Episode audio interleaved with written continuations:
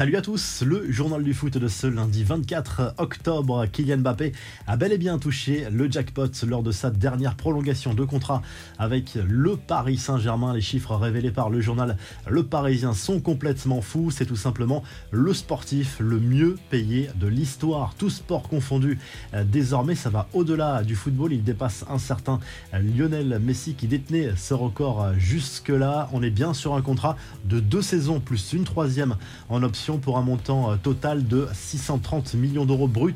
S'il va au bout de son contrat, pour avoir le montant net, il faut euh, diviser par deux et même euh, un peu plus. Son salaire net mensuel après impôt atteindrait 2,7 millions d'euros. Et à tout cela, il faut ajouter divers bonus, dont une prime XXL de fidélité de 180 millions d'euros, payable en trois fois. Les infos et rumeurs du mercato et on reste sur le cas Kylian Mbappé qui selon la presse espagnole serait à l'origine d'un plan machiavélique pour se débarrasser de Neymar. Le journal Marca confirme que l'attaquant français et le brésilien ne se supportent plus. Mbappé pousserait pour un départ l'été prochain de l'ancien Blaugrana et tenterait de se rapprocher dans le vestiaire de Lionel Messi.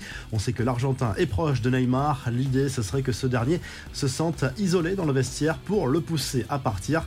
Comme toujours avec la presse espagnole, méfiance sur la vérité de ces informations. Quel avenir pour euh, Cristiano Ronaldo? Deux options semblent se dégager désormais. Une chose est sûre, un départ cet hiver n'a jamais été autant d'actualité en raison de sa situation délicate avec Manchester United. Chelsea est toujours sur le coup. Le nouveau patron des Blues veut le recruter en janvier. L'autre option serait un départ pour les États-Unis où plusieurs clubs de MLS semblent prêts à lui offrir un joli contrat. Des nouvelles des Bleus à moins d'un mois désormais du mondial au Qatar. La grosse inquiétude du week-end concernait Raphaël Varane touché contre Chelsea samedi en première ligue. Pas de forfait pour l'international français, mais tout de même 3 à 4 semaines d'arrêt, ce qui risque d'être très juste pour le début de la compétition. A priori, Deschamps devrait quand même le sélectionner. Mike Maignan, lui, y croit encore. Son forfait avait été annoncé par les médias italiens, mais il reste un petit espoir de le voir au Qatar. On rappelle que Kanté est forfait pour la Coupe du Monde. Pogba est encore incertain, mais il maintient l'espoir. Kim Pembe, va reprendre la compétition avec le PSG. C'est imminent aussi pour Lucas Hernandez avec le Bayern.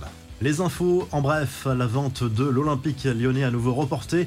Le rachat du club par l'homme d'affaires américain John Textor attendra encore quelques semaines. La nouvelle deadline est fixée au 17 novembre désormais. Direction l'Amérique du Sud, Boca Junior, sacré champion d'Argentine la nuit dernière, tenu en échec par l'Independiente lors de l'ultime journée de championnat. Le club de Buenos Aires a profité d'un faux pas de son concurrent direct, le Racing Club, pour remporter un 35e sacre national. Boca peut remercier son meilleur ennemi, River Plate, qui a anéanti les espoirs du Racing en s'imposant dans les ultimes secondes après un pénalty manqué par les joueurs des Ciel et Blancs. En Belgique, le choc entre le Standard de Liège et Anderlecht a été définitivement arrêté dimanche en raison d'incidents provoqués en tribune par les supporters du club de Bruxelles. Des jets de nombreux fumigènes et pétards sur la pelouse ont provoqué cette décision alors que le score était de 3 buts à 1 en faveur du Standard. De lourdes accusations en Ligue 1 contre Johan Gastien qui aurait lâché une insulte raciste à Islam Slimani lors du match entre Clermont et Brest dimanche en Ligue 1. Le club auvergnat soutient son joueur qui dément cette accusation. La revue de presse, le journal L'équipe revient sur ce match spectaculaire entre le LOSC et l'AS Monaco dimanche soir en clôture de la 12e journée de Ligue 1 et cette victoire 4 à 3 pour les Dogs avec un doublé de Rémi Cabella. Les nordistes repassent devant les Monégasques au classement à la 6 place. En Espagne, le journal AS salue la victoire de l'Atlético Madrid de 1 sur le terrain du Betis Séville dimanche en Liga avec un doublé pour Antoine Griezmann dont un corner direct les Colchoneros sont troisième au classement, le Betis cinquième. Le journal Sport salue le carton du FC Barcelone 4 à 0 contre l'Athletic Bilbao avec Ousmane Dembélé qui a encore été énorme avec le FC Barcelone, l'international français décidément très en forme depuis le début de la saison. C'est de bon augure pour l'équipe de France, notamment en vue du mondial. Les Blaugrana confortent leur deuxième place au classement à 3 points du leader, le Real Madrid. Et en Italie, le Corriere dello Sport revient sur ce match entre le Napoli et la Roma, remporté par les Napolitains dans la capitale italienne 1-0.